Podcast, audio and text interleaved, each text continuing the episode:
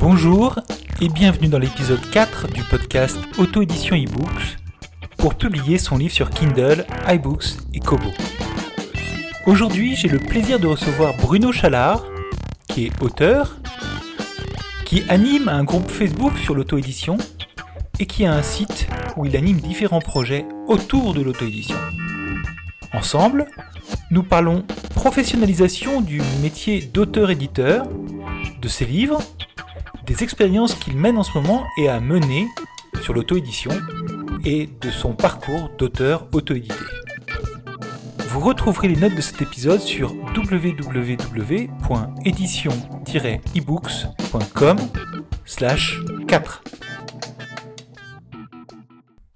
Euh, bonjour Bruno, ravi de t'accueillir ici pour cet entretien. Euh, merci d'être venu.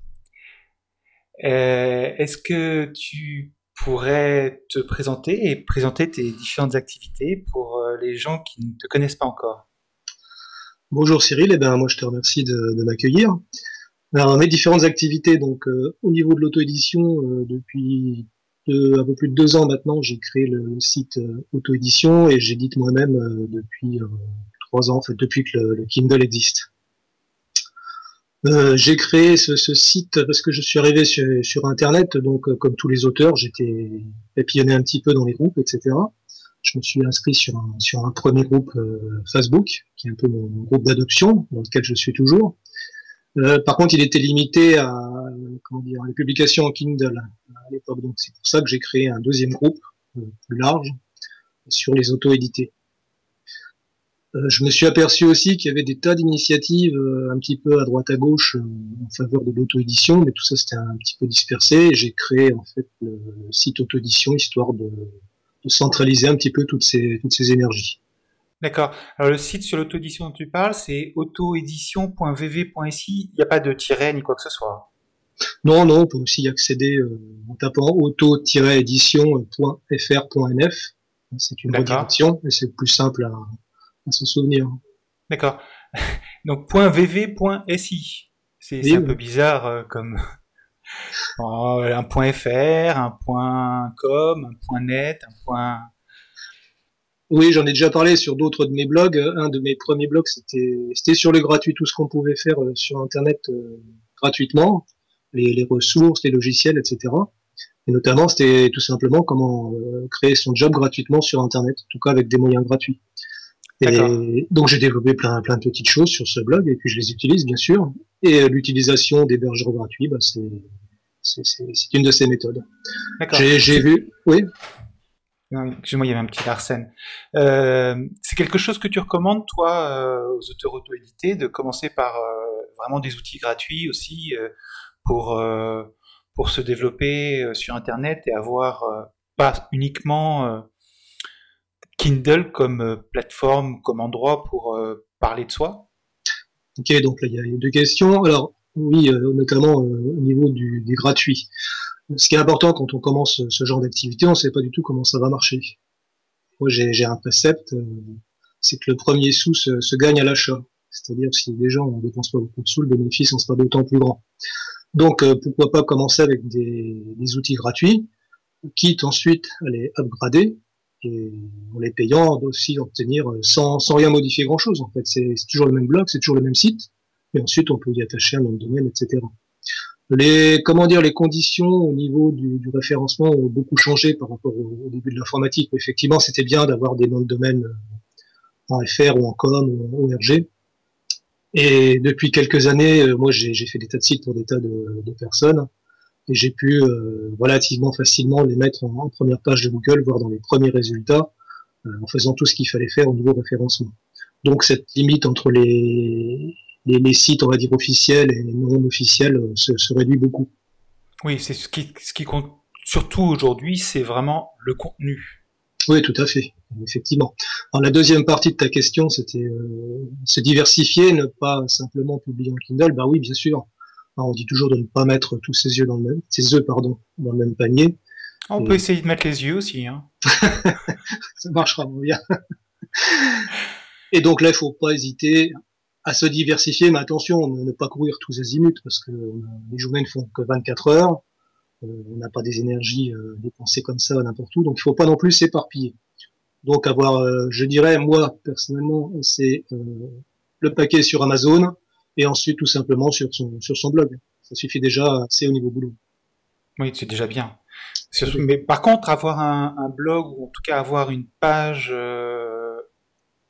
derrière euh, sa page Amazon ou derrière ses, ses euh, comment dire, ses présentations de livres ou le contenu de ses, livres Kindle, euh, est-ce que tu penses qu'aujourd'hui ça devient de plus en plus indispensable à un auteur qui veut durer Oui, parce qu'en fait, quand on est sur Amazon, on n'a pas de contact avec ses, lecteurs, à part les, les quelques commentaires qu'on peut en avoir, mais bon, je veux dire, c'est un commentaire à sens unique. Donc, le, client Amazon est un client d'Amazon, ce n'est pas un client de la personne qui lui a vendu un e-book. Pas, directement en tout cas. En tout cas, il peut pas avoir de contact direct puisqu'on n'a aucune information concernant cette personne. Donc le, blog permet justement d'avoir cette relation euh, auteur-lecteur beaucoup plus beaucoup plus proche. Et c'est ça qui, est important, je crois, au niveau de l'auto-édition.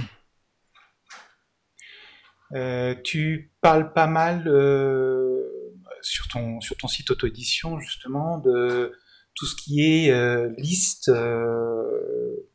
pour avoir un contact avec les auteurs. Est-ce que c'est quelque chose que tu fais toi-même? Est-ce que c'est quelque chose que tu recommandes comme première action aux, gens c'est juste une cerise sur le gâteau? Non, je crois que c'est, quand je dis que l'argent est dans la liste, bon, c'est, c'est, un, c'est une formule que des, des, web marketeurs, mais on peut se l'appliquer aux auteurs. Le plus dur quand on démarre, c'est qu'on n'est pas connu. Donc il n'y a pas 36 manières de se faire connaître. Euh, on est dans, dans, une jungle dans laquelle il faut, il faut euh, se, ressortir. Et la liste euh, est un de ces outils-là. Et un des outils les plus importants puisqu'il va permettre à l'auteur d'avoir une relation vraiment particulière avec ses lecteurs. Et la liste le permet. Après, il faut savoir l'exploiter. Ça peut tout d'avoir une liste, de laisser dormir, et de, de, se rappeler à les personnes inscrites uniquement lorsqu'on a quelque chose à leur vendre. Donc ça, c'est un autre aspect du, du marketing. D'accord. Tous ces conseils-là, toutes les choses dont on parle, c'est des choses qu'on retrouve sur ton site autoédition.vv.si. Bah, notamment dans le, dans le dernier projet là, que, que je viens de lancer, c'est la foire euh, au cadeau auto-édition, qui sera lancée pour, euh, pour Pâques, et qui est un bon moyen euh, pour obtenir assez rapidement des, des listes de, de lecteurs potentiels. D'accord. Ouais, c'est super. Donc euh, je vous conseille d'aller le voir. Euh, donc ça c'est ton site sur l'auto-édition, donc ça couvre tous les aspects de l'auto-édition, c'est-à-dire à la fois la partie euh, e-book sur Kindle, mais aussi e-book tout court, et puis un peu la partie traditionnelle, entre guillemets, papier. Oui, il y a un peu tout. Bon, tout n'est pas développé parce que ça demande un temps fou. Euh, pour ça, donc, je m'appuie sur le groupe, justement, sur Facebook notamment, qui permet aux, auteurs qui débutent, par exemple, de poser des questions et d'avoir des réponses d'auteurs plus, plus expérimentés. Euh, il y a en parallèle aussi un petit, ce que j'ai appelé un petit forum, qui est plutôt une, boîte à astuces où dès que je trouve des, des bonnes astuces euh, dans les posts de Facebook, je les, je les copie, je les colle dans ce, ce forum. Ça permet une meilleure organisation sur Facebook. C'est pas prévu pour ça, ce qui fait que les, les bons conseils sont vite perdus, sont noyés dans les autres posts. Ça, ça permet de les, retrouver assez facilement. Euh, il y a d'autres systèmes que j'ai mis en place, comme le Troc Service, qui est un échange de services entre, entre auteurs. C'est gratuit. Hein. Donc le principe, c'est bien simple. Hein. Si vous avez besoin d'un correcteur, d'un illustrateur, eh ben, il suffit d'aller voir dans la liste de ceux qui proposent ce service. Et en échange, par contre, il faut aussi proposer quelque chose. L'avantage de ce système, c'est pas un système, un système d'échange euh, bilatéral, mais qui est multilatéral.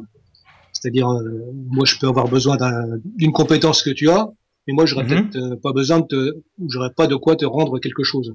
Par contre, il y aura peut-être une troisième personne du groupe qui pourra te le faire. Donc, comment ça marche? Bah, Tout simplement, il y, a une, il y a une monnaie locale qu'on a appelée la page. Et en fait, au lieu de se, de se payer en argent, on se paye en page. D'accord.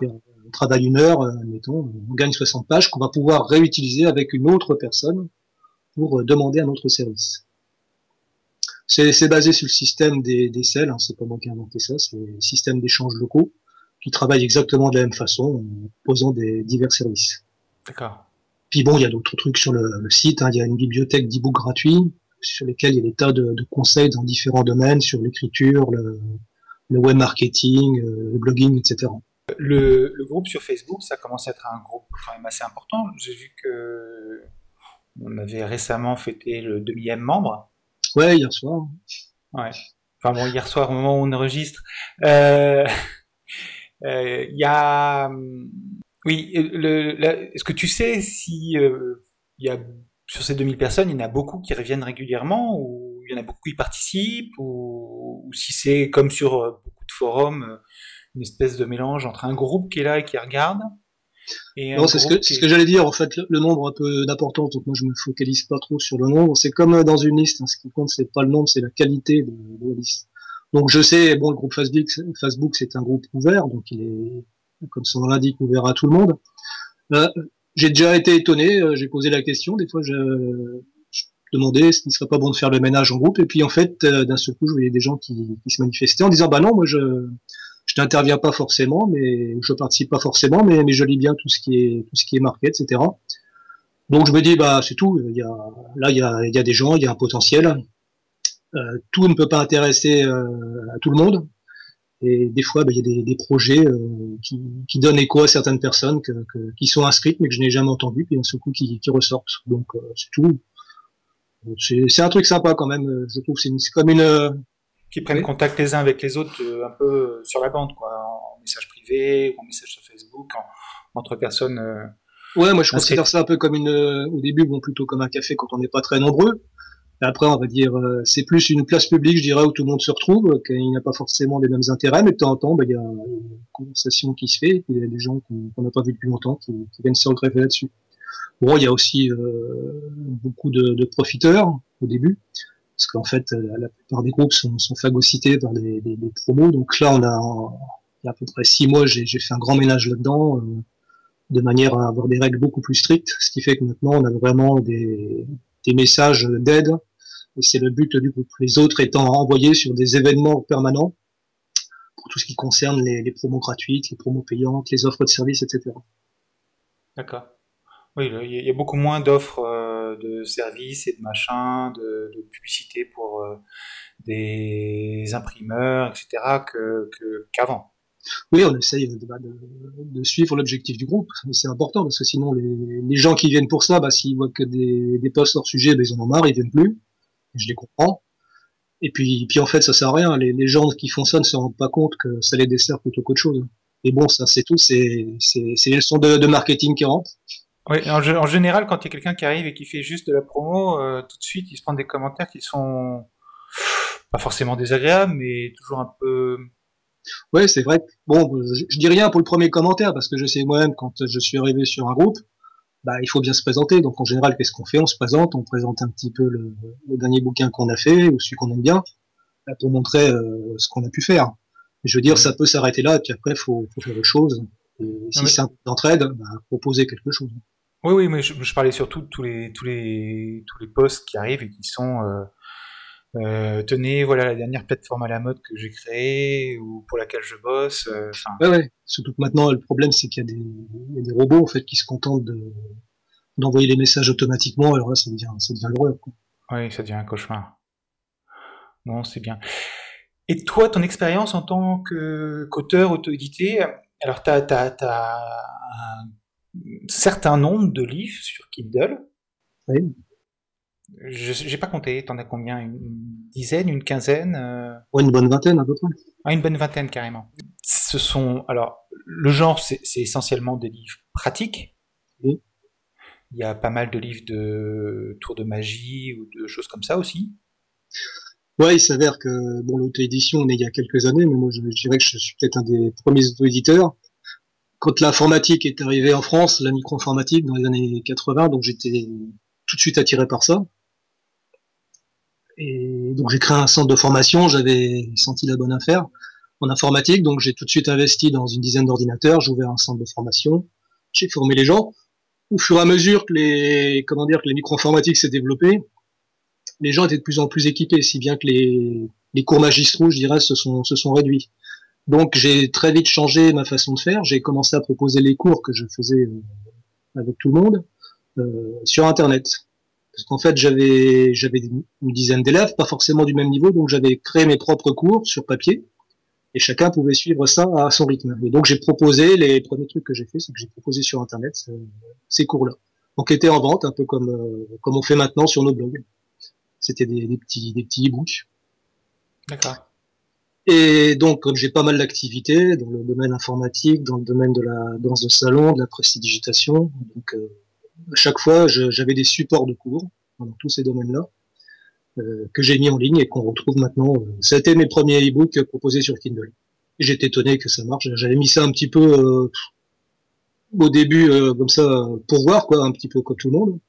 Oui, un peu pour tout, j'avais les, j'avais laissé ça dans un coin, j'y pensais plus. Puis un jour, j'ai reçu un chèque, j'ai dit tiens, c'est quoi? Finalement, c'est intéressant. ouais, alors du coup, bah, j'ai dit tiens, bah, ça marche. Alors du coup, bah, j'ai, j'ai là, des, tu étais là dès, euh, dès, fin 2011 quand KDP a commencé à sortir ou tu as, même réussi à passer avant euh? Bah, Je le faisais directement par l'intermédiaire de, mon site. Et puis j'avais le site à l'époque. Et puis bon, quand KDP euh, s'est ouvert, j'ai naturellement transvasé mes livres dessus. D'accord. Donc tes livres, c'est dans quel, dans quel domaine? Comme j'ai dit, il y, a, des livres de, danse, donc c'est des fiches pour apprendre à danser. C'est simplement les fiches que je donnais à mes élèves dans mes cours. Hein. Les, gens, je sais que je, faisais des stages de danse. Je disais à mes élèves, je n'essayez pas de, tout retenir. Mais ce qui m'intéresse quand vous venez un cours de danse, c'est que techniquement, que vous repartiez, vous sachiez faire le pas. Donc ça veut dire que j'ai pu vous voir, j'ai pu vous corriger. Par contre, par exemple, quand on apprend le rock, il y a des dizaines de passes au rock je savais bien qu'au niveau mémoire, on peut pas tout mémoriser en une seule journée. Donc je faisais des fiches tout simplement. Je leur dis faites bien chaque passe correctement, ça c'est ce qui m'apporte. Et ensuite, avec les fiches, vous trouverez exactement l'ordonnancement des, de comment dire, d'enchaînement des passes. Et ça, vous pourrez le faire chez vous tranquillement et le mémoriser tranquillement. Donc c'est naturellement tout ce travail que j'ai remis sous forme de Kindle. D'accord. Bon, il y a aussi quelques livres qui sont dédiés au Kindle. Ouais, un de mes premiers que j'ai fait, c'était le, guide du gratuit pour le Kindle. C'était tout ce qui était possible de faire avec un, Kindle, de récupérer des e-books gratuits, mais aussi plein d'autres choses dont on n'a pas idée, comme euh, recevoir le, matin des nouvelles fraîches, des, journaux qu'on aime bien sur son Kindle, comment euh, convertir des livres qui ne sont pas faits à la base pour le Kindle, tout un tas de choses. ça a très bien marché ce bouquin-là. Donc tu es observateur un petit peu de l'auto-édition depuis très très longtemps. Euh, est-ce que tu vois des grandes évolutions en termes de professionnalisme ou est-ce qu'il faut toujours reprendre les auteurs qui arrivent dans le domaine de l'auto-édition du début? Est-ce qu'il faut toujours euh, leur euh, donner vraiment le B à bas de l'édition? Est-ce que les gens sont vraiment encore toujours complètement novices? Ou est-ce qu'ils arrivent déjà avec un certain bagage? Je, pense qu'il y a beaucoup de novices. Le problème des, auteurs, d'une manière générale, c'est qu'ils ils sont pressés. Et donc, ils, passent souvent par la case formation. Et quand je dis qu'ils passent, ça veut dire qu'ils passent dessus sans s'y arrêter. Donc, euh, quasiment, je vois dans les groupes, eh ben, on retrouve toujours les mêmes questions, euh, les mêmes réponses, évidemment. Alors, certains auteurs qui étaient là depuis le début, évidemment, eux, euh, ont bien évolué. Je vois des, auteurs que j'ai eu la chance de, connaître sur mon premier groupe Facebook et qui sont là encore aujourd'hui. Et c'est souvent les mêmes, bah, à la fois qui, qui ont fait le métier, je dirais, et qui, bah, qui percent aujourd'hui, ça paye, qui, comment dire, qui donnent des conseils aux, aux nouveaux. Mais je, oui, il y a, je pense à Chris Simon, à, bah, Jacques Vendroux, par exemple. Ah oui. Parce que tu étais avec Jacques sur le premier groupe. Euh...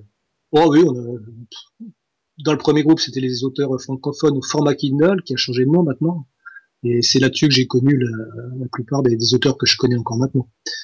Mais c'est vrai, le, problème, c'est qu'on a beaucoup de, auteurs qui arrivent sur le marché et qui n'ont pas pris le, temps de, faire des formations. Mais à tous les niveaux, quoi.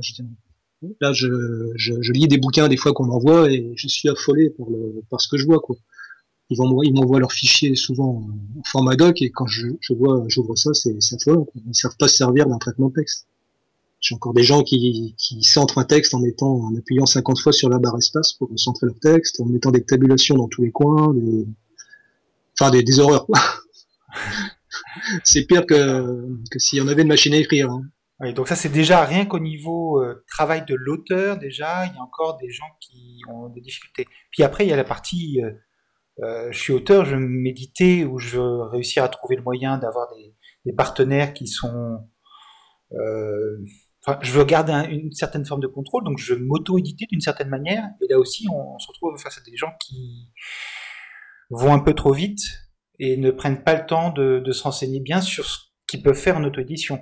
Déjà, est-ce que déjà est-ce que tu as l'impression que les auteurs euh, pensent plus maintenant à l'auto-édition qu'à l'édition euh, classique entre guillemets Non, j'allais revenir justement. Il y a encore beaucoup d'auteurs qui, qui, ignorent l'auto-édition. Je suis, suis, encore étonné. Là, je vois encore, je voyais encore ce matin des gens, ben, leur seul souci, c'était de trouver un éditeur. Oui, et qui pensent parce qu'ils pensent que l'auto-édition c'est juste du vanity publishing. Euh, Enfin, j'arrive pas à trouver un, un, un, terme pour définir. Euh... Bon, ils pensent que c'est une édition de seconde zone, on va dire. Quoi. Voilà. Bon, c'est aussi l'idée qui est véhiculée par le, le plus grand nombre. Hein. On s'auto-édite parce qu'on n'a pas trouvé un éditeur. Oui, on se donc c'est un côté péjoratif, quoi. Voilà, où on trouve un éditeur à compte euh, d'auteur. Euh, ouais, voilà. Euh, bon, les, les auteurs aussi, euh, pour beaucoup, un certain ego qui fait que que le fait d'avoir euh, son nom chez un éditeur ou même un pseudo-éditeur ou quelqu'un qui se prétend éditeur, bah, ça les conforte dans leur ego, quoi, ils sont contents. Combien de fois je vois des, des posts, ah bah ça y est, je suis publié, euh, je suis édité, c'est pas chez, chez un tel ou chez un tel, puis bon, quand on creuse un peu, euh, c'est rien derrière, c'est vraiment des éditeurs, ce sont des simples publieurs. Il y en a quelques-uns comme ça dont le nom enfin bon, je vais pas citer des noms parce que forcément après on va dire que je fais de la diffamation ou euh, des noms qui ont des noms très sérieux, genre Société des écrivains ou Société des sociétés de littérature ou des choses comme ça. On a l'impression que ce sont des vrais, enfin des éditeurs qui font de l'édition à compte d'éditeurs, c'est-à-dire qu'ils ont un contrat avec un auteur où c'est eux qui prennent en charge tout le travail mm-hmm. et qui financent l'auteur, alors qu'en fait ce sont des pseudo-éditeurs, d'une certaine manière, qui euh, gagnent de l'argent, surtout parce qu'il y a des auteurs qui viennent les voir et qui leur donnent de l'argent pour que leur livre soit publié. Oui, ce sont des gens très très malins et pas forcément malhonnêtes d'ailleurs, hein, parce que le, non, non, le, statut officiel, hein. le statut officiel d'éditeur peut peut faire en, sorte qu'on propose ce genre de choses. Hein. Euh, le problème aussi, c'est que les gens, de, bon, les gens qui arrivent sur le marché ne connaissent pas forcément aussi toutes les ficelles et on se laisse euh, griser un petit peu et puis on ne lit pas trop les lignes euh, du contrat quoi. On est tellement ah content d'être édité, euh, d'avoir son bouquin en papier qu'on oublie beaucoup de choses. Oui, ça c'est une chose à laquelle il faut faire vraiment très attention, c'est quand vous, vous allez voir n'importe qui, que ce soit un éditeur, un distributeur, un imprimeur, il faut lire le contrat de haut en bas et faire très attention à toutes les clauses de d'exclusivité ou des choses comme ça. Moi, je, reçois des emails de gens très fréquemment qui me disent euh, j'ai déjà publié un livre, euh, il se vend pas, j'aimerais en faire un e-book, et puis ils me donnent le nom de la, la société ou de la personne avec qui ils ont mhm. contracté, et en fait ils sont maintenant pieds et poings liés, quoi. Eh oui, parce qu'ils ont, ils ont perdu leur droit de leur droit d'exclusivité sur leur bouquin. Oui, même pas simplement les droits d'exclusivité, mais ils ont accorder des droits qui sont délirants, c'est-à-dire que ils ont accordé des droits à la fois pour la publication papier, mais aussi même carrément pour la, la, publication e-book. Et après, les clauses du contrat pour reprendre les droits sont euh, rédhibitoires. rédhibitoires, parce qu'à partir du moment où on est publié en e-book, il n'y a pas de dans, le papier, il y a euh, cette idée que si l'éditeur euh, n'a pas réimprimé un livre qui est euh, qui n'est plus disponible, mhm. bah, l'auteur peut reprendre ses droits et donc se séparer de l'éditeur et aller chercher quelqu'un d'autre. Quand on est avec de l'impression à la demande ou quand on est avec des e-books, bah, cette notion disparaît complètement. Donc perdre ses droits, enfin récupérer ses droits chez un éditeur de ce type-là, ça devient beaucoup plus difficile. Je voulais, euh, je j'en profite quand même pour revenir sur ce que tu disais il y a un instant.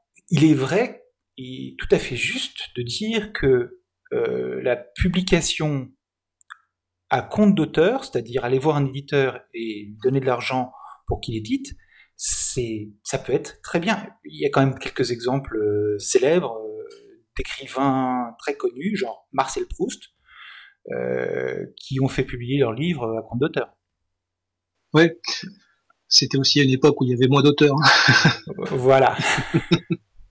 bon, à l'époque, il y avait moins d'éditeurs aussi. Oui. À ce propos-là, donc, il y a un projet que j'ai lancé aussi depuis quelques temps. Donc, c'est un groupe de réflexion sur la, trouver une, autre voie en fait à l'édition. Parce qu'on réfléchit encore trop, je dirais, à, comment dire, avec des idées qui datent euh, non même pas du siècle dernier, mais de l'autre d'avant. Les, auteurs arrivent sur le marché avec encore l'idée d'un éditeur euh, tout puissant qui va qui va tout faire. Donc ça c'était bon quand il y avait un certain nombre euh, le problème de maintenant, c'est que avec les auteurs qui, qui explosent littéralement, ce, système ne fonctionne plus, en tout cas ne peut plus fonctionner de la même façon. C'est pour ça qu'on a créé un groupe de réflexion pour trouver une troisième voie. Alors, euh, je ne sais pas ce qui va sortir. On utilise certaines méthodes de, travail et de réflexion qui ont été utilisées dans d'autres domaines qui n'ont rien à voir, comme l'automobile, l'aérospatial, les services, etc., pour arriver à dégager des, des idées innovantes, en ce sens qu'on va absolument rien rejeter ne serait-ce que les, idées forcément pas mauvaises qui existent déjà, et puis essayer de trouver d'autres euh, d'autres idées. par exemple, euh, une voie, euh, un, axe sur lequel vous réfléchissez en ce moment, c'est quoi, par exemple? Pour l'instant, on est vraiment, c'est vraiment très technique hein, le système qu'on utilise, ce qui permet de, cloisonner en fait les, fonctions d'un produit. Donc là, notre produit, c'est le livre. Donc on a déjà déterminé les, fonctions auxquelles devait répondre ce, produit.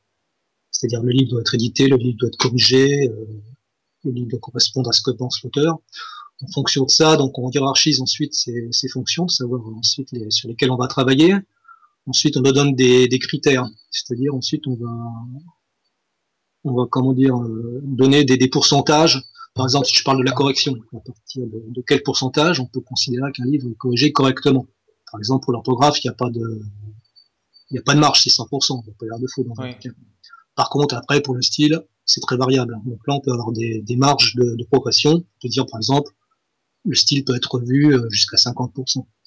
L'important de ce système va nous permettre d'établir des cahiers des charges très précis pour ensuite travailler avec des, gens et leur demander exactement ce qu'on veut.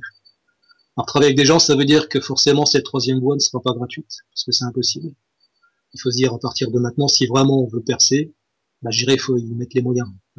Il y a des gens qui vont les bras au ciel là-dessus, oui, ça peut être un peu collaboratif aussi, comme, comme le groupe de travail que tu as, enfin, comme le groupe d'échange que tu as. Ouais, ça sera forcément collaboratif, mais j'irai arriver à ce stade-là où, par exemple, on se dit, si on part sur un objectif, chaque année, on se dit, euh, on veut éditer 1000, 1000 euh, auteurs. Donc, dans ce cas-là, forcément, ça suppose derrière une, ouais, ouais. Des, des, techniciens, etc. Là, on sort complètement du cadre du, comment, du bénévolat, c'est plus possible. Et donc, là, c'est pour ça que je dis, ça ne sera certainement pas euh, gratuit. Mais bon, je dirais dans toute activité, euh, il y a forcément des, investissements de départ à faire. On a l'impression que ce qui concerne l'édition, c'est une exception euh, culturelle, on va dire française. Dès qu'on parle d'argent dans le domaine de l'auto-édition, ça, ça effraie beaucoup de personnes. Mais je dirais là, il faut absolument, ça fait partie justement des, idées innovantes. Hein. Il faut remettre euh, ces, préjugés de côté et voir la réalité en face. Oui. Tu penses que c'est vraiment cette idée de l'auteur euh, français euh, qui euh, écrit dans son coin, qui donne son ouvrage à l'éditeur, après l'éditeur est tout puissant et s'occupe de tout, qui fait que derrière on, a cet imaginaire où on pense que le travail de l'auteur, eh ben, c'est il n'y a, a, pas d'argent derrière, enfin il n'y a pas de question d'argent derrière. Ouais, c'est vrai qu'en France, je pense qu'on a oui, cette idée. En mélangeant, on évite toujours de mélanger culture et argent. Alors que dans d'autres pays, bon, ma foi, je dirais ça, ça va de soi. Et je dirais c'est c'est tout à fait normal. Hein. Je vois pas pourquoi ça serait ça serait différent. Parce qu'à ce moment-là, autant autant tout publier gratuitement. Et puis il y, a toujours des paradoxes à ce niveau-là, je trouve. En termes d'auto-édition sur ebook, est-ce qu'il y a des outils particuliers euh, que toi tu as fait, ou euh, des démarches que tu conseilles, ou des endroits où tu sais qu'il y a, tu as recensé un certain nombre de liens vers justement euh, des tutoriels, des formations, des choses un petit peu méta, mais aussi parfois des choses un peu techniques qui permettent d'avoir un panorama plus important de ce qu'on doit faire pour s'auto-éditer soi-même? En e-book sur Kindle ou ailleurs hein, d'ailleurs. Ouais, bon, les premières choses, comme j'ai dit tout à l'heure, c'est au niveau technique. Il faut déjà être au niveau technique parfait. Proposer un livre qui est bien mis en forme, qui n'a pas de faute, etc. Des fois, je, télécharge des, des, Kindle et puis je m'aperçois qu'il y a des, erreurs de, de, formatage, il y a des tables de matière qui ne sont pas applicables, des choses comme ça. Donc déjà, à ce niveau-là, c'est une des premières choses. Dès le départ, en fait. Hein. Je parle pas non plus du contenu, parce que ça, ça peut être très subjectif. Rien qu'au niveau euh, mise en forme, c'est important. Et puis présentation vis-à-vis -vis des, des, lecteurs. Si déjà euh, on respecte pas le lecteur à ce niveau-là, on peut dire que pour la suite, ça va pas être terrible. Ensuite, on dirait une fois que le produit est terminé. Ensuite, effectivement, il y a la, la partie promo. Et ça, c'est un gros, un gros écueil au niveau des, des auteurs autodités. Je le comprends bien aussi, en général, c'est des gens qui ont des métiers à côté, et c'est pas évident, quand on a déjà bossé euh, 8 heures dans sa journée, de se remettre encore sur l'ordi, il se dit, bon allez, maintenant, bah, j'attaque la promo. Donc souvent, ça se résume, bah, comme j'ai dit tout à l'heure, à balancer des messages euh, un peu partout, acheter mon bouquin, acheter mon bouquin. Oui, un, un, peu partout, et en plus, en général, dans un circuit qui ne concerne que les auto-édités ou les auteurs euh, eux-mêmes. Oui, tout à fait. Pas vraiment. Euh, ouais, c'est un peu comme si un boucher euh, allait proposer son beefsteak au voisin qui est bouché lui-même, quoi. Voilà, exactement. Bon, ça peut marcher, hein, mais. Ouais, mais pas sur du pas sur du beefsteak. Il fera pas, sur. Fera pas sa, il fera pas sa clientèle comme ça, du coup. Donc déjà, alors essayez, essayez mais ça c'est le métier de web marketer, je dirais, c'est un métier à part entière et ça réclame du temps. Et souvent les gens n'en ont pas et puis bah, ils vont au plus vite. Et ils n'ont pas donc cette formation de base qui leur permet de, de, de, de vouloir durer. Comme j'ai dit, ils sont pressés, donc ils veulent aller vite. Et le problème dans ce domaine-là, c'est que souvent la, la promo c'est quelque chose de très long. Donc, moi, quand ils arrivent, je suis toujours étonné. Ah bah j'ai mis mon bouquin, ça fait trois mois, ça décolle pas, j'ai pas de vente. Bon, je discute un petit peu, ouais, oui, on, on va parlé un le bouquin à droite à gauche. On va voir le ouais, bouquin aussi. On trouve sur, on tombe sur une description où il y a trois lignes. Euh, déjà. Voilà, voilà, par exemple. Donc j'ai dit bon, écoute, faut, faut voir. J'ai déjà, faut pas être pressé. J'ai trois, trois, trois mois pour un bouquin, c'est rien. Je dis, il faut que les gens apprennent à te connaître, etc. Et puis il faut, faire en sorte qu'ils te connaissent. Alors, je dis déjà quand tu sur un, forum ou quand tu es sur Facebook, etc. Je dis commence pas. C'est comme dans la vie. Si tu arrives quelque part et puis tu commences à jouer les matamores,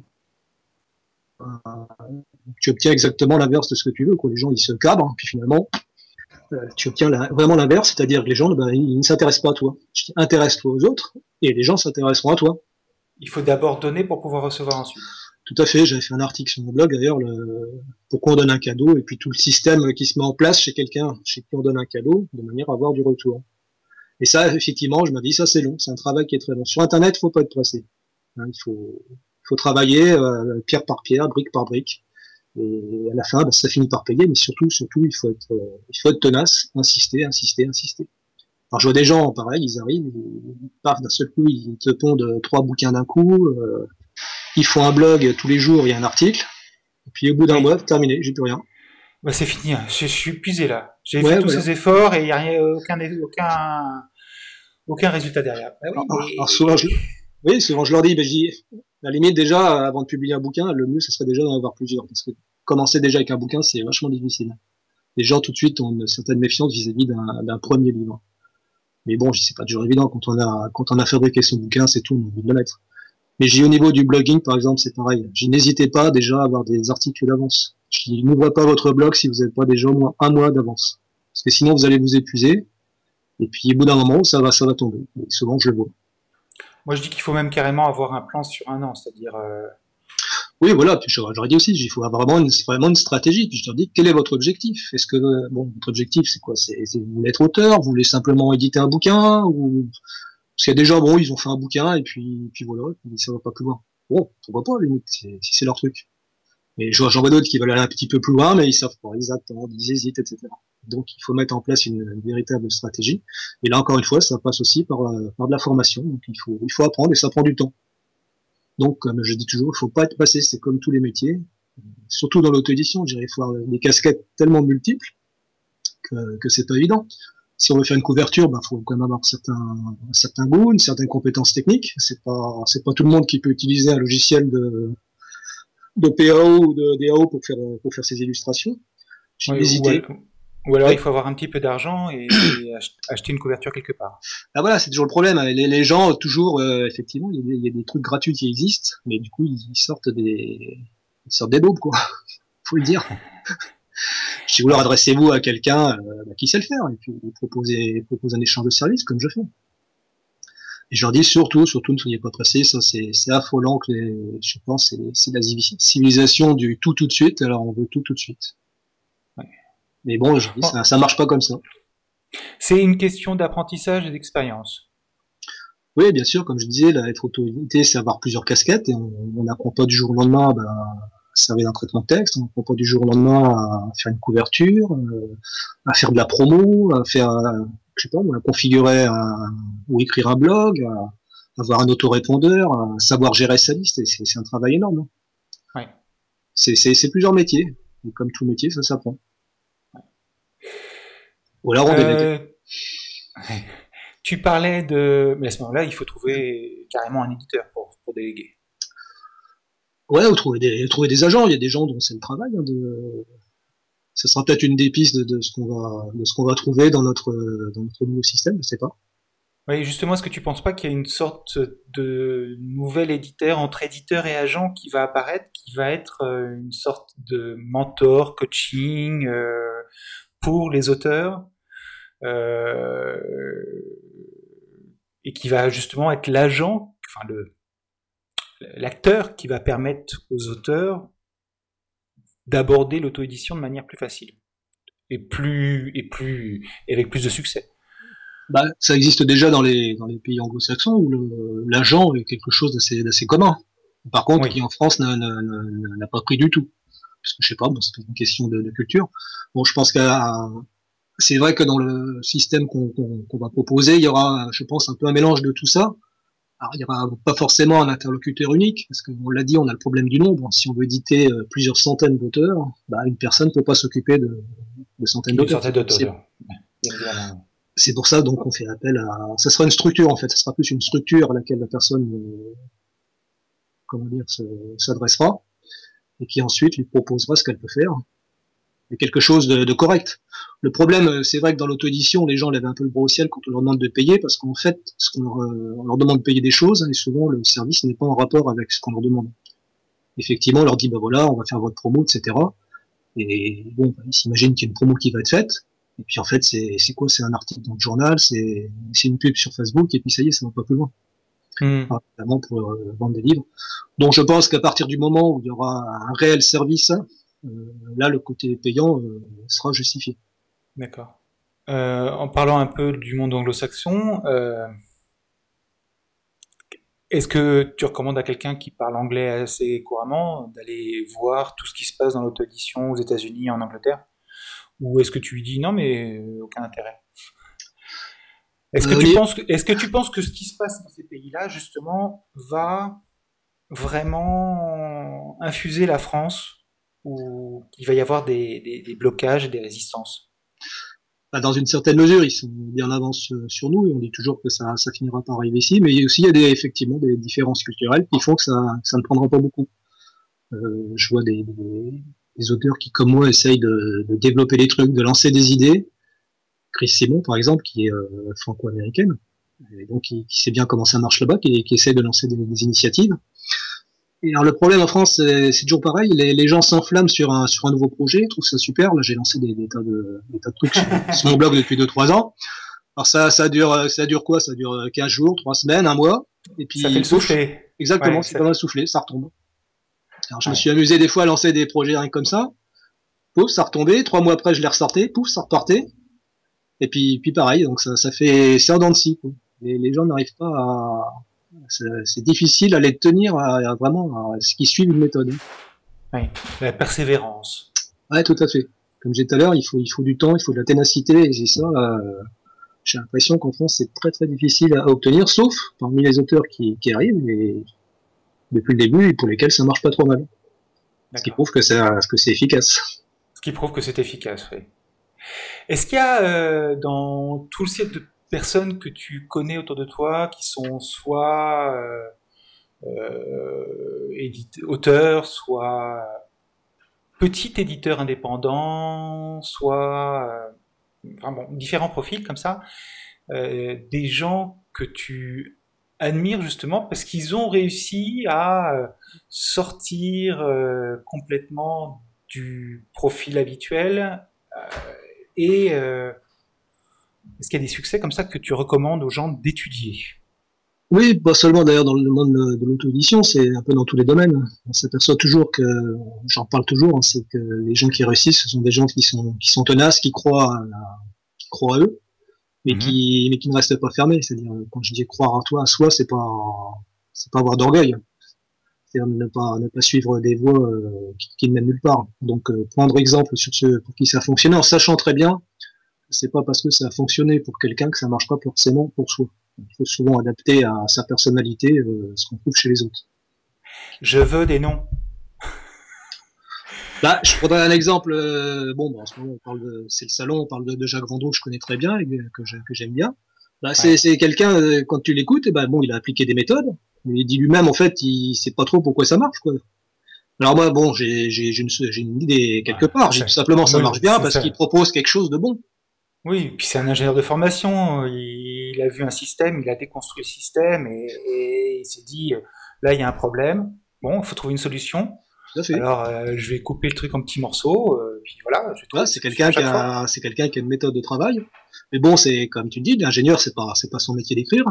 Et ça marche, donc c'est parce qu'il a appliqué une méthode, et puis aussi c'est parce qu'il propose quelque chose qui est, qui est très correct et qui correspond à un certain lectorat.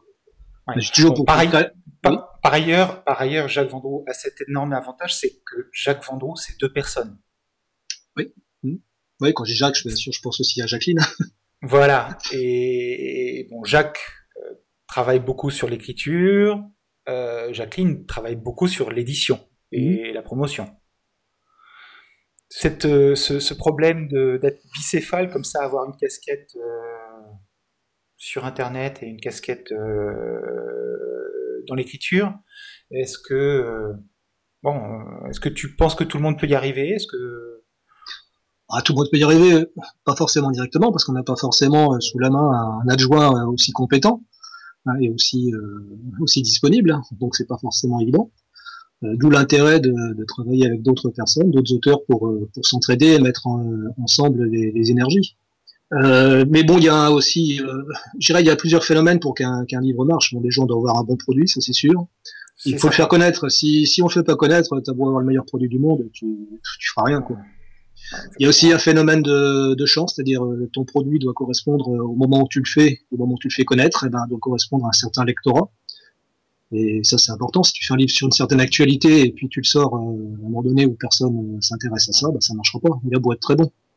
Hmm.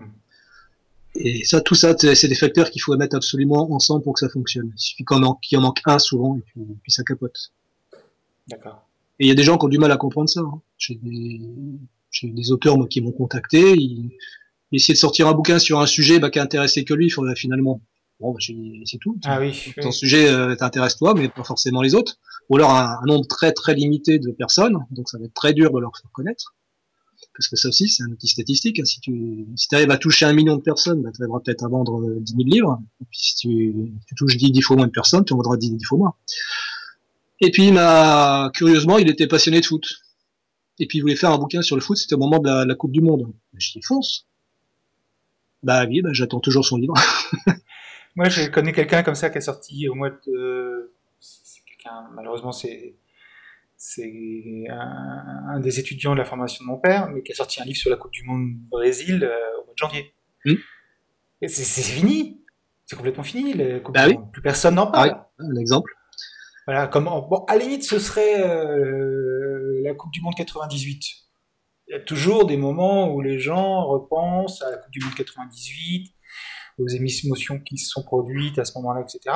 Hmm. Mais là, l'équipe de France, elle n'a pas brillé, donc. Euh, il faut, vraiment trouver un thème euh, porteur. Oui, je sais pas moi, les dessous ou les dessous de la Coupe du Monde, je ne sais pas. oui, oui. Des choses comme ça. Mais bon, il y, a, euh, un facteur chance indéniable. Moi, j'ai sorti oui, des, il y a aussi, un facteur chance. J'ai sorti des bouquins. Euh, bon, je n'ai pas de calendrier bien précis parce que c'était pas spécialement lié à l'activité. Et puis ils ont bien marché. C'est tout. Parce qu'à ce moment-là, bah, je sais pas, il y avait un facteur de circonstance qui a fait que, le lectorat est au rendez-vous, et euh, que j'ai pas prévu du tout d'ailleurs. Et souvent ça, ça marche alors qu'on le prévoit le, mois. Des fois on se dit tiens avec ça je vais faire un carton et puis finalement ça, ça a du mal à décoller. Alors, faut, si c'est un thème général, je dirais qu'il n'est pas lié à l'actualité, faut pas hésiter à le ressortir de temps en temps, parce qu'il se peut qu'à ce moment-là, il y a un lectorat qui, s'y intéresse. Oui, alors c'est aussi une chose importante, c'est qu'un livre, une fois qu'il est publié, euh, bon, il y a la phase de lancement où évidemment, comme pour la plupart des produits, on va avoir beaucoup de ventes sur la phase de lancement. Enfin, on est censé avoir beaucoup de ventes sur la phase de lancement, puis ensuite avoir des ventes qui s'étiolent. Mm-hmm. euh, mais un, un e-book, eh ben, il n'a pas de durée de vie. Il peut être toujours dans les rayons de la librairie, de la librairie virtuelle d'Amazon ou de la librairie virtuelle d'iBooks ou de Kobo, etc. Et on peut euh, remettre ce livre en avant euh, des mois plus tard, euh, des années Tout plus à fait, tard. parce que ça c'est une des forces d'Internet, c'est que tu as toujours de nouveaux lecteurs. C'est-à-dire que ton livre, on va dire, il, est, il peut être nouveau en permanence pour un certain lectorat. Oui, euh, là Apple a, avec iOS 8, ils ont mis iBooks sur tous les ordinateurs, tous, tous, les iPhones et tous les iPads qu'ils vendent automatiquement. Ils ont gagné 10 millions de lecteurs euh, comme ça. Fait. Donc ça fait 10 millions de nouvelles. Bon, c'est dans le monde entier, hein, c'est pas des Français, c'est pas 10 millions de nouveaux Français. Hein. Mmh. Euh, mais mais euh, ça fait en 6 mois 10 millions de personnes qui arrivent sur le marché de, des e-books et qui commencent à consommer des e-books on va en avoir encore comme ça pendant très longtemps, et puis après un jour on en aura beaucoup moins.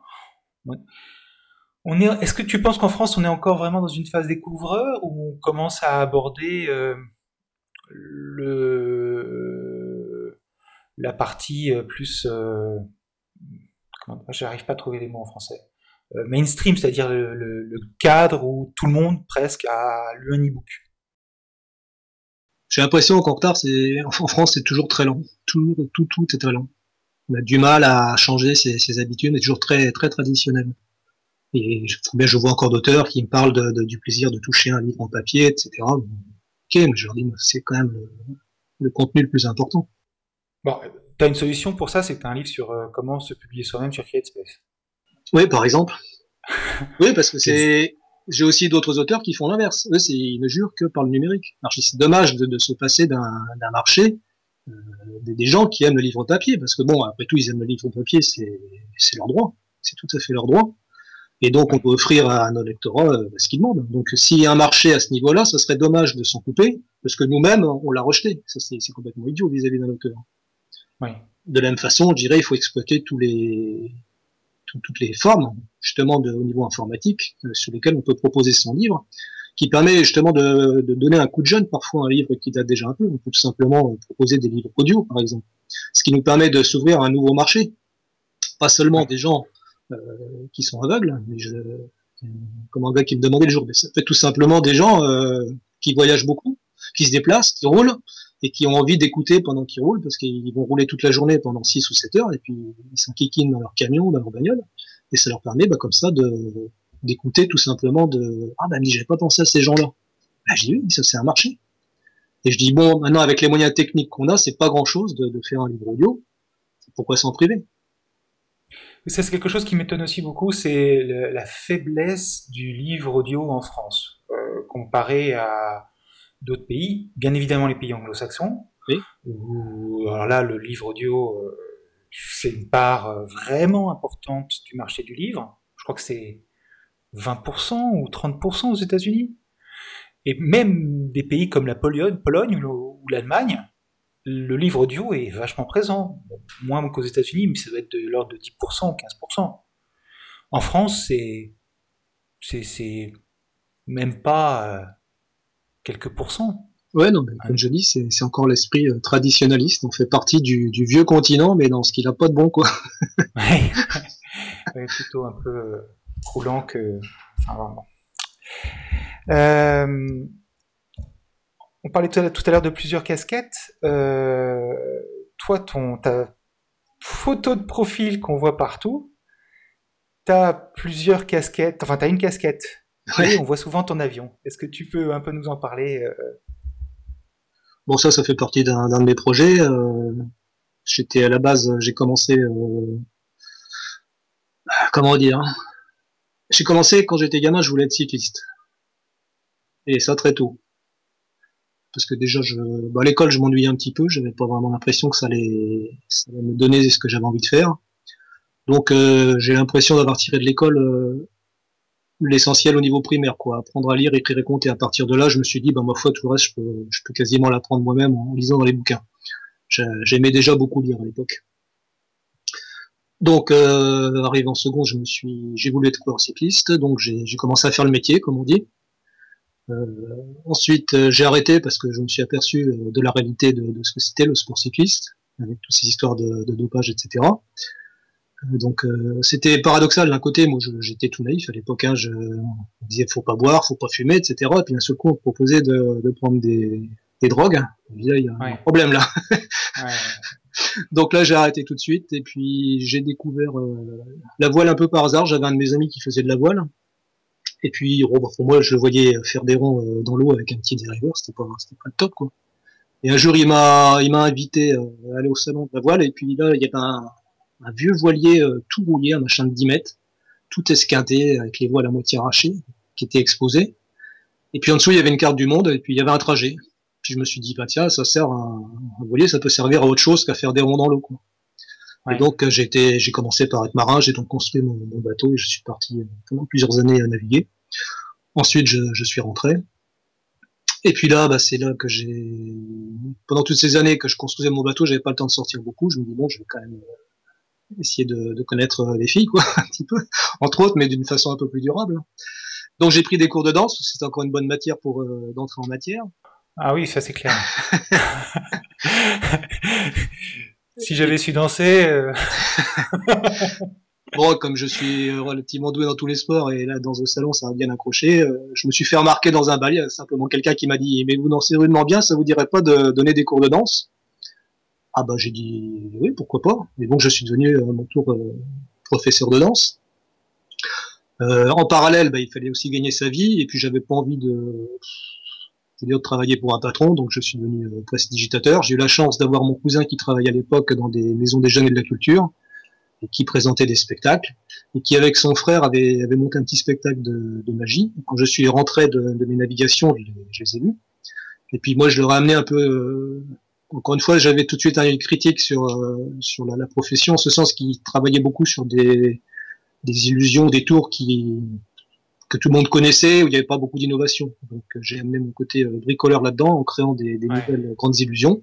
Et en fait, on a fait un spectacle à trois, mon cousin qui présentait, mon autre petit cousin qui, qui était magicien qui présentait dans un costume noir, et moi qui présentais dans un costume blanc. Donc on avait monté un petit numéro comme ça. Ensuite, j'ai continué tout seul parce que mon autre cousin a trouvé du boulot. Euh, puis ensuite, j'ai développé des tas de, de projets, comme je t'ai dit tout à l'heure, euh, quand la micro-informatique est née, euh, j'ai acheté des ordinateurs, j'ai monté un centre de formation. Euh, ensuite, j'ai aussi développé la, la, magie en faisant des centres de vacances euh, avec des gamins. À ce propos, tout ça, toutes ces activités-là, euh, étaient centralisées au sein d'une association. On me demande souvent, mais sous quel statut tu, tu travailles? Et donc, j'ai utilisé ce statut associatif qui me permet de, de centraliser tout ça. D'accord. Euh, et puis ensuite, eh bien, euh, donc il y avait le, le, bateau, et puis après, euh, il y a eu l'avion. J'avais déjà fait une expédition avec mon bateau qui alliait à la fois la, la voile et le deltaplane. Parce que j'avais fait du deltaplane et j'étais parti euh, en Islande pour, pour, pour voler. Et puis j'avais laissé le deltaplane de côté là, mais l'envie de voler me, me reprenait quand même. Alors, je suis revenu un petit peu dans le monde des, des, des ULM parce que bon, le, le deltaplane c'est bien, mais ça permet pas trop de voyager. Euh, L'ULM et l'avion m'a permis de comment dire d'allier à la fois le voyage et puis le, le, vol. Donc je me suis intéressé de nouveau à ce monde-là et c'est pour ça que maintenant je fais de l'avion. Ok. Et c'est un avion qu'on voit? Ouais. Donc ça me permet à la fois de, bah, de, quelques kilomètres de chez moi, je vais au hangar, je décolle et puis là je, je retrouve un petit peu ce que j'avais quand j'étais en mer, c'est-à-dire toute les, la navigation, euh, un milieu que j'aime bien. Quand on est là-haut, c'est c'est un autre monde, quoi. Ouais. Et tout ça tout près de chez moi. Il suffit que je survole ma ville, euh, je passe au-dessus de ma maison, bah, ça n'a plus rien à voir, quoi. Quand je vois ma maison de, du dessus, euh, par rapport à quand je la vois quand je suis chez moi, c'est rien du tout. Quoi. Je, on découvre un monde tellement nouveau qu'on se dit ça fait des années que j'habite ici, et je savais même pas que ça existait. Oui, t'avais même pas vu tout ça. C'est comme si on passait, c'est un peu magique, c'est comme si on passait une porte et qu'on se retrouve dans un monde qui est tout près mais complètement inconnu. D'accord.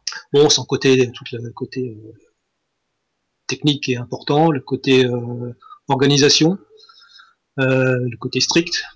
Il faut être très strict avec soi-même, etc. Qu'est-ce qu'il y a encore? Tout le côté sensation, bien sûr. Parce que... C'est un, un, avion que tu as, que, que as retapé aussi en plus. J'en ai fait, j'en ai fait un, le même que celui qu'on voit. Et puis comme ah ça, j'ai eu l'occasion d'acheter la même cellule euh, pour un prix dérisoire. Donc du coup, j'ai revendu euh, toutes les pièces de l'avion que j'avais euh, à l'époque que j'étais en train de construire, qui était déjà bien avancé. D'accord. Et ce qui m'a permis d'acheter cette cellule-là plus un moteur tout nouveau. Toi, je travaille encore dans l'innovation au niveau des moteurs. et donc c'est maintenant avec ça que je, vole. Bon. Il y a quelques, quelques projets à venir à ce niveau-là certainement un Tour de France bientôt euh, avec cet appareil, histoire de montrer un peu les capacités du, moteur. Et puis de ne pas tourner en rond, parce que c'est pas, c'est pas très intéressant, à part pour l'instruction de tourner en rond autour d'un terrain. Ouais, c'est clair. De découvrir d'autres lieux, d'autres personnes, etc. C'est, très important. Bon. Écoute Bruno, bah, merci pour cet entretien. Euh, où est-ce qu'on peut te retrouver? Donc, euh, est-ce que tu peux donner les adresses euh, Comment te contacter si on veut te contacter Le site web, page Facebook, etc. Bon, le mieux, c'est d'aller sur le site Auto-Édition. Il y a tout ce qu'il faut. Il y a les adresses sur, les, sur Twitter, euh, qui ont, sur Twitter, sur Facebook, sur le mail. D'accord. Comme ça, on me contacte directement. Bon. et est-ce qu'il y a un dernier conseil, quelque chose? Tu veux profiter du, des deux, des deux auditeurs qu'on a pour, pour donner un conseil spécifique aux gens qui veulent se lancer dans l'auto-édition? Euh, bah, le mieux, c'est si on n'est pas si on n'est pas guéri, c'est de, de, prendre conseil auprès de, de, personnes qui sont déjà passées par là. Hein. En général, les, les, anciens auteurs ne sont pas avoir de conseils et partagent euh, facilement euh, leur expérience et ça c'est inestimable. Donc profitez-en. Euh, et puis une fois que vous avez ces conseils, euh, appliquez-les. Hein, c'est pas que de les, de les entendre, mais appliquez-les. Et comme on dit, faites, faites bien le métier surtout. Ça, sera profitable et pour les personnes et pour tout le monde. Je voudrais reparler des, prochains projets là, qui sont en route en ce moment. Donc il y a la foire au cadeau auto-édition qui va se lancer. On a aussi euh, le prix auto-édition de 2015 qui est en cours en ce moment qui se terminera au mois de septembre, qui va couronner euh, trois livres dans trois genres différents, genre narratif, explicatif et, poétique. Euh, Qu'est-ce qu'il y a encore? Alors c'est un c'est un prix qui se déroule euh, d'une façon un peu particulière. C'est pas c'est pas comme tous les prix que je vois sur le web où il suffit d'aller d'aller voter pour un livre euh, dont on a lu qu'un petit extrait et sur lequel on peut voter dix fois si on veut. Donc là c'est on va dire c'est un peu plus sérieux. Il y, a, il y a une trentaine de membres du jury, chaque livre est lu plusieurs fois par l'ensemble des membres. Il y a des grilles d'évaluation qui sont établies, etc. Et donc ça tient un peu plus la route que ce que je vois. Qu'est-ce qu'il y a encore comme projet Il y a un projet que j'ai appelé le Solidary Book. Donc ça, c'est c'est pas un truc que j'ai inventé, c'est un truc qui existe déjà encore une fois dans les pays anglo-saxons. C'est une façon de, de vendre des des e-books, des, jeux vidéo, euh, des tas de choses. Euh, ça se présente de la façon suivante. En fait, on achète un, un pack de e-book pour le prix qu'on veut, à partir de 50 centimes. Donc, on peut payer 50 centimes, on peut payer 1 euro, et on obtient un pack d'e-book. Si on obtient, euh, si, euh, comment dire, on paye au-dessus d'un certain prix. Donc, ce certain prix, c'est quoi? C'est la moyenne des, des, prix de la journée qui, qui, qui est calculée. Chaque jour, admettons qu'à la fin de la journée, la moyenne soit d'un euro cinquante. le lendemain, tous les gens qui paieront au-dessus de cette moyenne obtiendront, en plus du premier pack, obtiendront un deuxième pack de livres. Donc, ce qui est intéressant. Et puis ensuite un pack bonus qui, va se rajouter au fur et à mesure. Alors, ce sont des, événements, ce Solidarity Book, ça, dure une quinzaine de jours. Hein, c'est une quinzaine de jours, donc on peut acheter. L'intérêt de, de, ce principe d'achat, c'est de comment dire, de rémunérer à la fois l'organisateur, les auteurs et en même temps une association ou plusieurs associations caritatives qui sont partenaires de l'événement tous les, revenus hein, issus de, ces ventes seront partagés euh, en grande partie pour les comment dire pas pour les organisateurs. L'organisateur aura 20%, les 40% iront pour les auteurs et les 40% qui restent iront pour l'association caritative. Donc c'est une manière bah, de comment dire de satisfaire un petit peu tout le monde, une manière originale de, de vendre des e-books. Aux États-Unis, euh, ça marche très très bien et certains packs de e-books ont été vendus plusieurs millions de dollars. Donc on n'a pas cette euh, cette prétention en France, mais bon, si on si on ne lance pas le mouvement, euh, jamais rien ne se fera. Oui, il faut qu'il y ait un peu plus de culture de collaboration. Tout à fait. Il ne faut pas hésiter à participer à des, des choses comme ça, comme le, d'Haribo, qui sont euh, tout à fait euh, différents de nos habitudes euh, d'achat français. Ouais, très individualiste. Ouais. Voilà, voilà. Ok, ben merci. Bah, c'est moi qui te, qui te, remercie, Cyril, et je te dis au revoir, et puis peut-être à une prochaine ah, fois. J'espère à une prochaine fois, pour reparler d'autres projets. Merci. Ok, à bientôt. À bientôt.